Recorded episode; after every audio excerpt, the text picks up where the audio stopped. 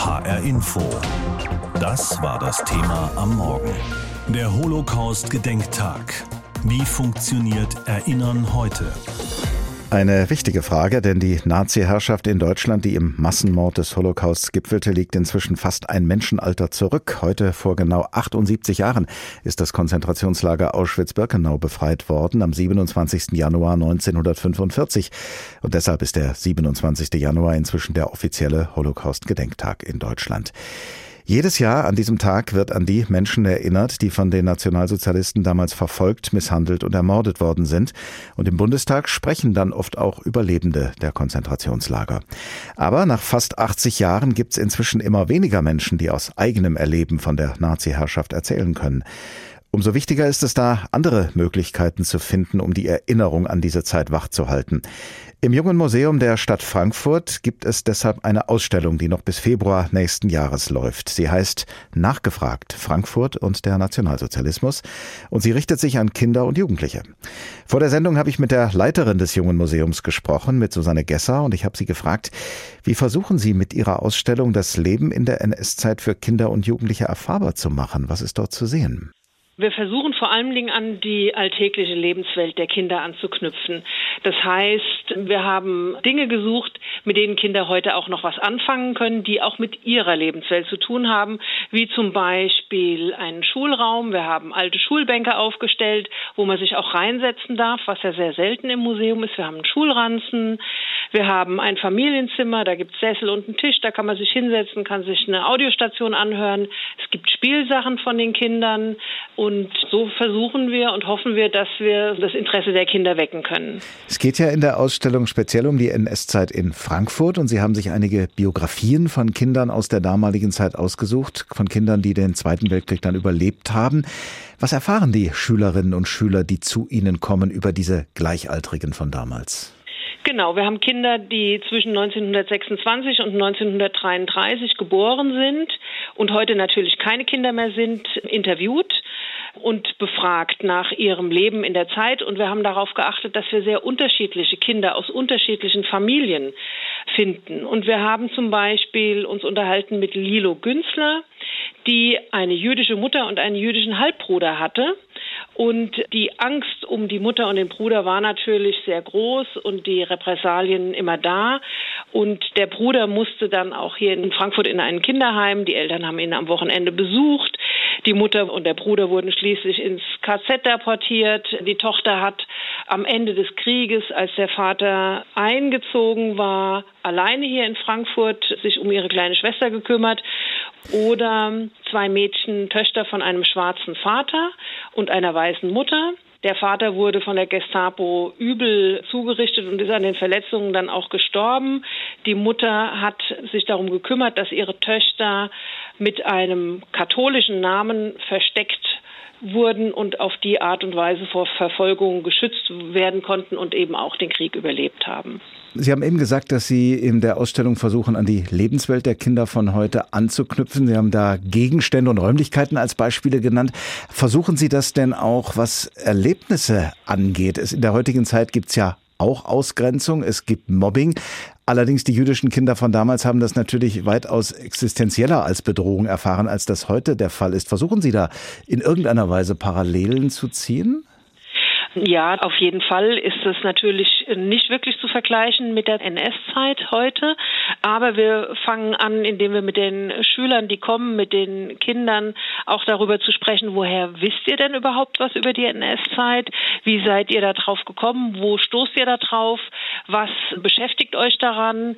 Und sind dann in der Ausstellung unterwegs, um am Ende in der Ausstellung wieder alle zusammenzuholen und nochmal darüber zu sprechen, weil die Kinder ganz viel beschäftigen beschäftigt und sie eben auch erzählen davon, dass sie auf der Schultoilette da ein Hakenkreuz ist oder andere Mitschüler, Kinder mobben und beschimpfen oder ausgrenzen und sowas. Also das ist ein Thema, was die Kinder sehr beschäftigt und da gibt es eben auch Raum, darüber zu sprechen. Die NS-Zeit war sehr gewalttätig, eine Zeit, in der Menschen brutal verfolgt und auch ermordet worden sind. Was können Sie Kindern in einer solchen Ausstellung davon zumuten? Wir muten ihnen natürlich nicht alles zu, nicht das gesamte grauenhafte Ausmaß. Wir haben unseren Fokus darauf gelegt, wie ist das alles vorbereitet worden. Die nationalsozialistische Zeit ist ja nicht nur der Krieg, sondern die Zeit davor, wo es um die Propaganda geht. Wir sprechen darüber, wie in der Schule, was ist da eben unterrichtet worden, was für ein Idealbild, wie hat man das gemacht, was ist passiert, wenn Lehrer plötzlich nicht mehr aufgetaucht sind oder in den Familien.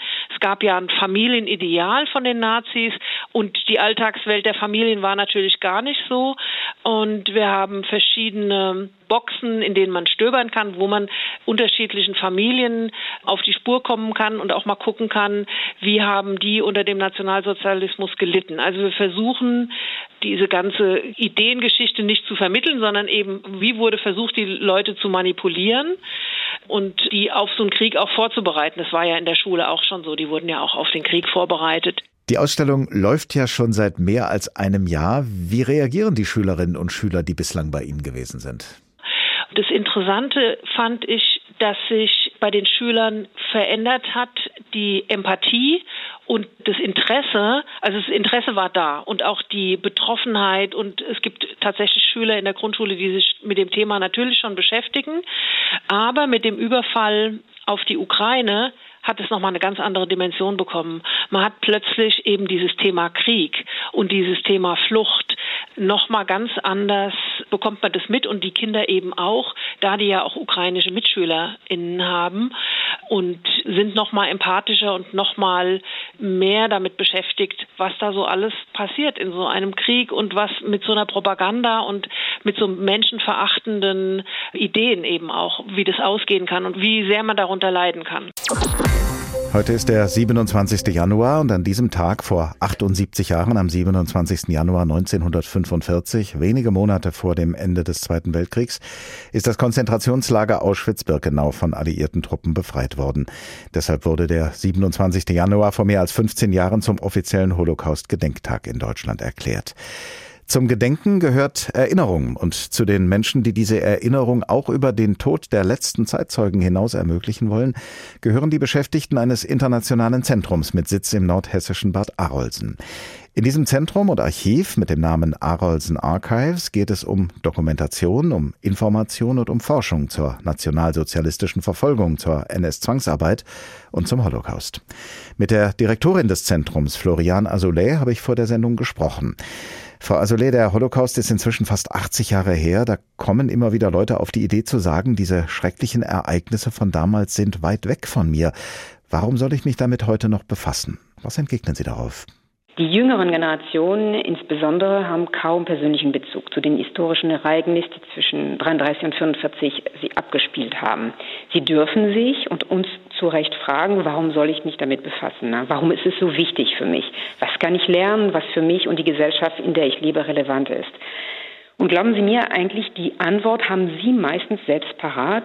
Sie sagen alle, die Gründe für Verfolgung sind nicht Geschichte. Sie sind Zeugen von antisemitischen, rassistischen, homophobischen und sexistischen Vorfällen und sie erkennen meistens diese als solche. Wir haben eine Studie 21 im Auftrag gegeben und diese zeigt, dass diese Generation eine hohe Sensibilität für Rassismus und andere menschenverachtende Ideologien hat. Das heißt, für sie ist die Auseinandersetzung mit der Geschichte des Nationalsozialismus und insbesondere der Verfolgung, der Ermordung zeigt, wohin Antisemitismus als Weltanschauung und menschenverachtende Staatsräson führen können. In den Archiven, die Sie leiten, in den Arolsen Archives, sind Daten von mehr als 17 Millionen Menschen hinterlegt, die in Konzentrationslagern waren oder Zwangsarbeit leisten mussten. Diese Daten gehen nicht verloren, aber auch Sie müssen ja damit umgehen, dass immer weniger Menschen noch leben, die aus erster Hand von den entsetzlichen Ereignissen vor und nach Beginn des Zweiten Weltkriegs erzählen können. Das gilt sowohl für Täter als auch für Opfer. Wie versuchen Sie denn die Erinnerung trotzdem wachzuhalten? Also zuerst mal möchte ich mal betonen, dass unser Auftrag ne, ist es im Sinne der Interessen der Opfer und ihrer Nachfolgerin zuerst mal die Dokumentation aufzubewahren und zugänglich zu machen. Und das ist eine kolossale Arbeit. Das Papierarchiv ist von gigantischer Größe.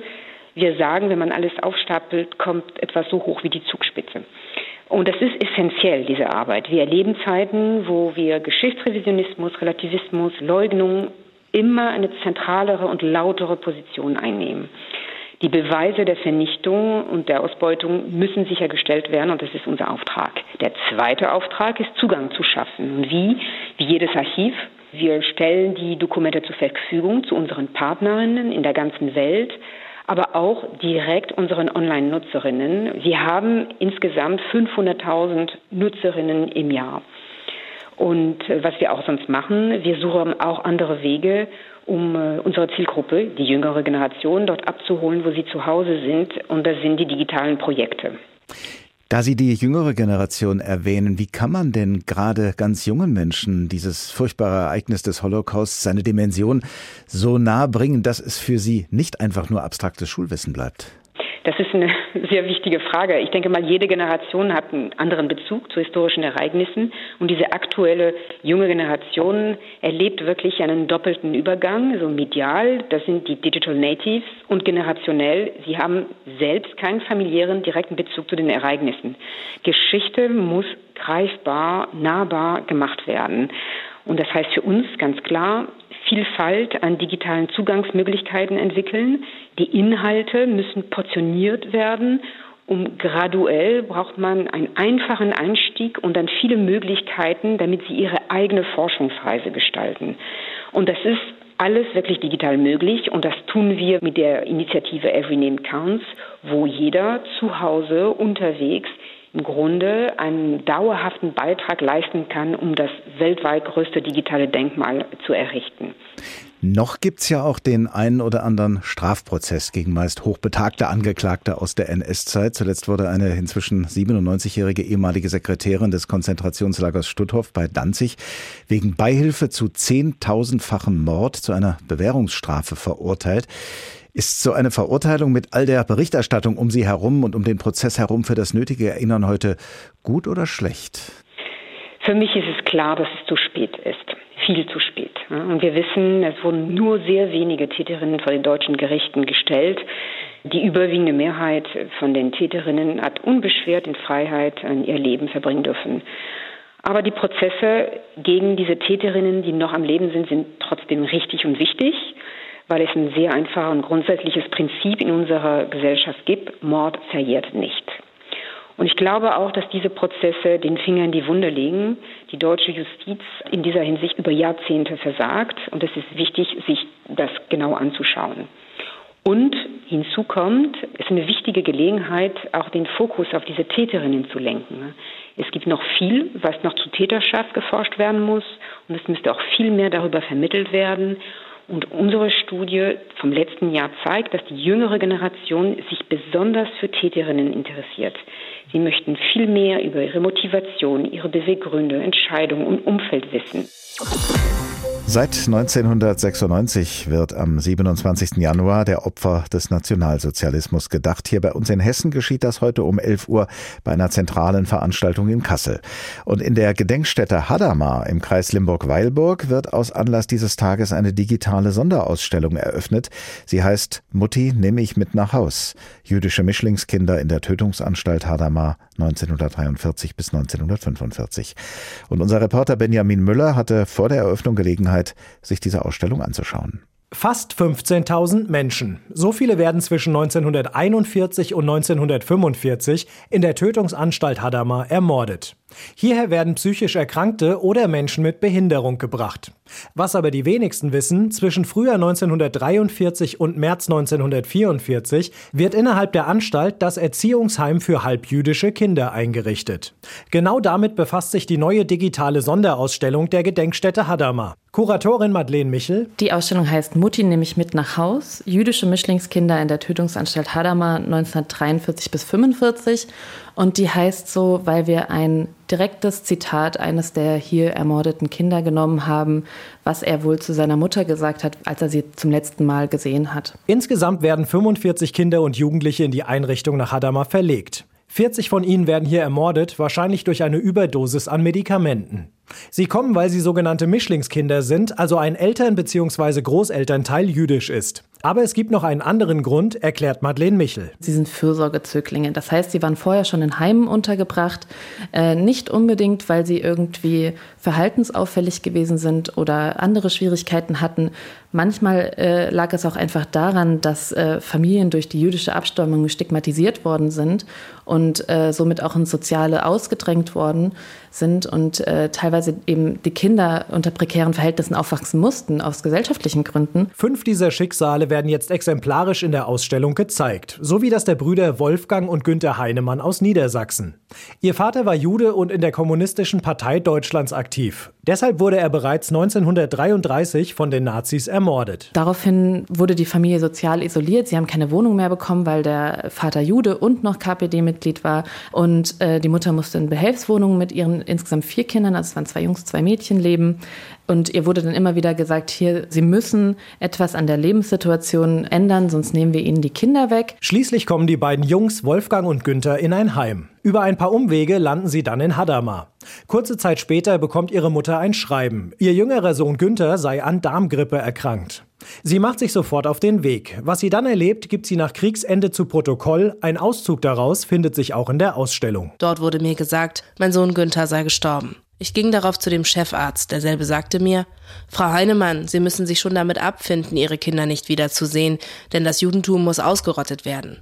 Ich sprach darauf mit meinem anderen Sohn Wolfgang, welcher noch dort war. Derselbe sagte zu mir, Mutti Günther war nicht krank.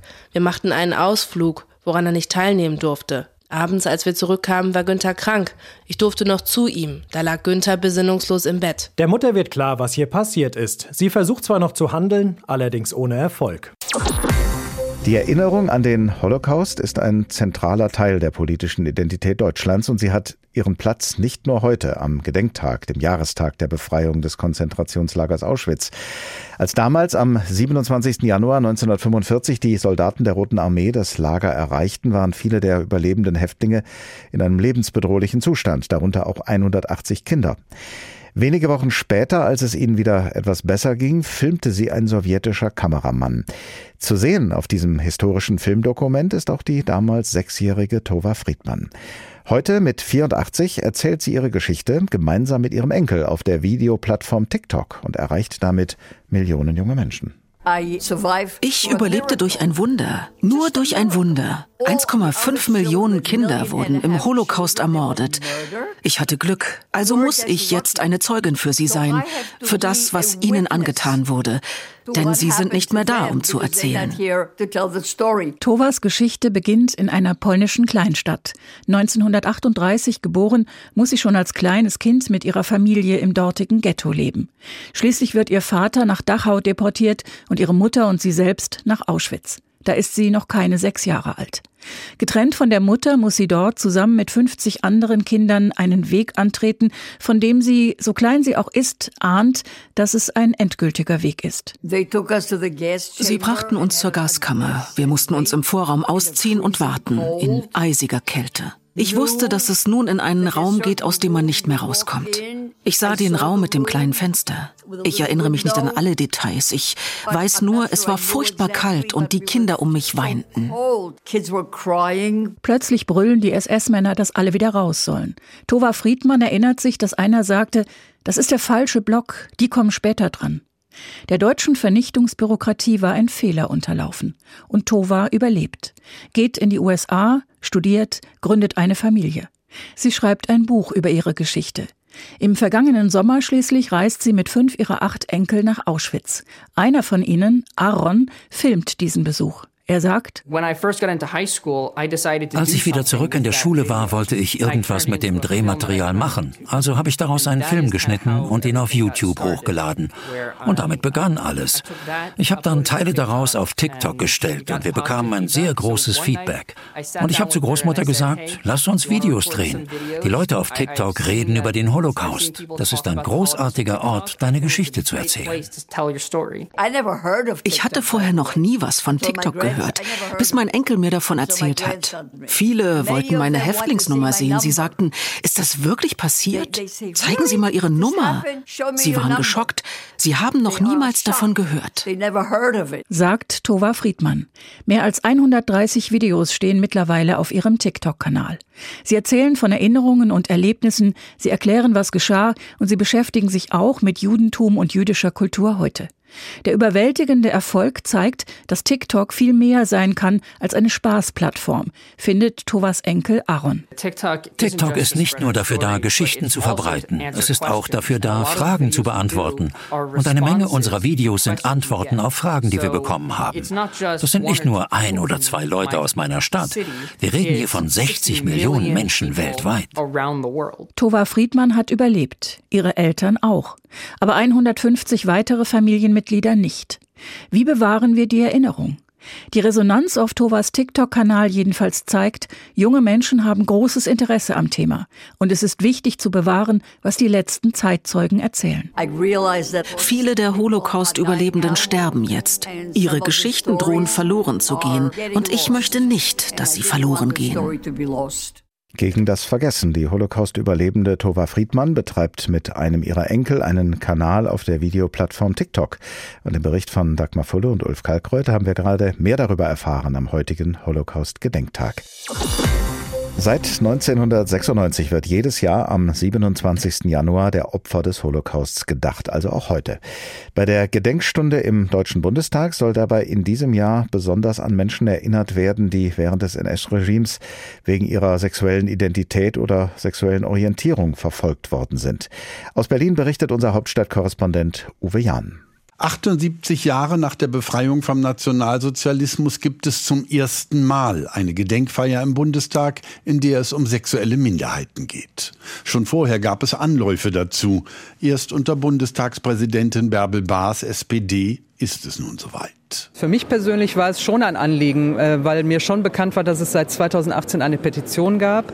Und als ich Präsidentin wurde, ist auch der Lesben- und Schwulenverband nochmal auf mich zugekommen und hat gefragt, können wir nicht auch diese Opfergruppe mal in den Mittelpunkt einer Veranstaltung stellen? Bas und ihr Präsidium sagen ja.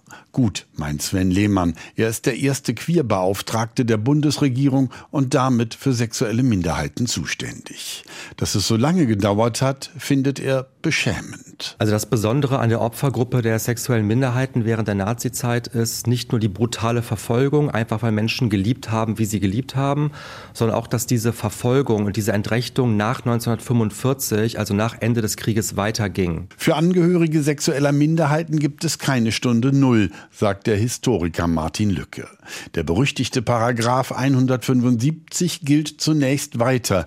Es kommt in der Bundesrepublik zu Prozessen und Verurteilungen.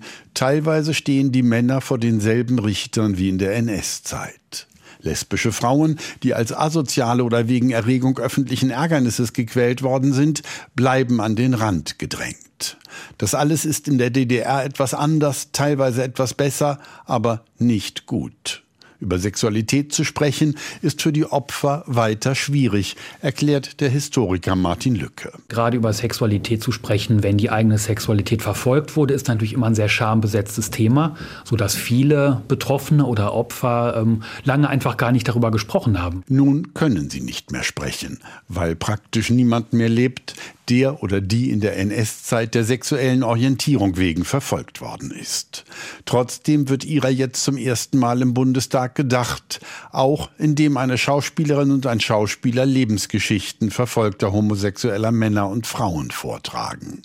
Bärbel Baas ist es dabei wichtig, ein Bewusstsein für alle Opfergruppen zu schaffen, auch mit Blick auf die Zukunft, denn das Gedenken verändert sich, je weniger Überlebende es noch gibt. Insofern machen wir schon ein paar neue Dinge auch, die vielleicht auch in Zukunft wichtig sind, wenn keine Zeitzeugen mehr da sind, dass wir eben über ähm, Vortragen von Biografien, Geschichten erzählen, den Opfern ein Gesicht, einen Namen geben. Und so ihr Andenken bewahren. HR Info. Das Thema. Wer es hört, hat mehr zu sagen.